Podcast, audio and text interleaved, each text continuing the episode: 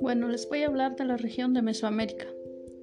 Esta gran área cultural se, distingue por tener bosques, selvas, costas y montañas, varios tipos de clima y abundancia de ríos y lagunas en ciertas zonas. Estas condiciones favorecieron el desarrollo de la agricultura y el surgimiento de las primeras ciudades.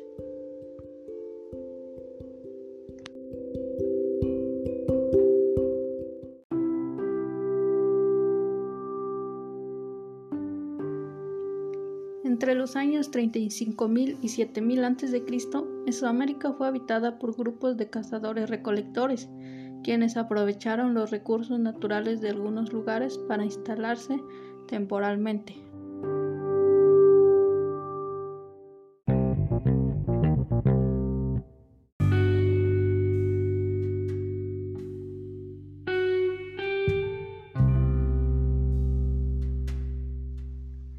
Entre los años 7000 y 2500 a.C., los grupos nómadas comenzaron a vivir en aldeas. En este periodo empezaron a conformarse los rasgos característicos de Mesoamérica, entre ellos el más importante, el cultivo del maíz.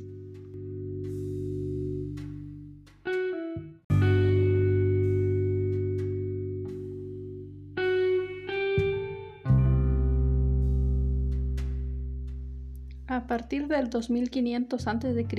inició el desarrollo de la agricultura, las primeras construcciones de carácter religioso, el perfeccionamiento de la cerámica y el comercio a larga distancia.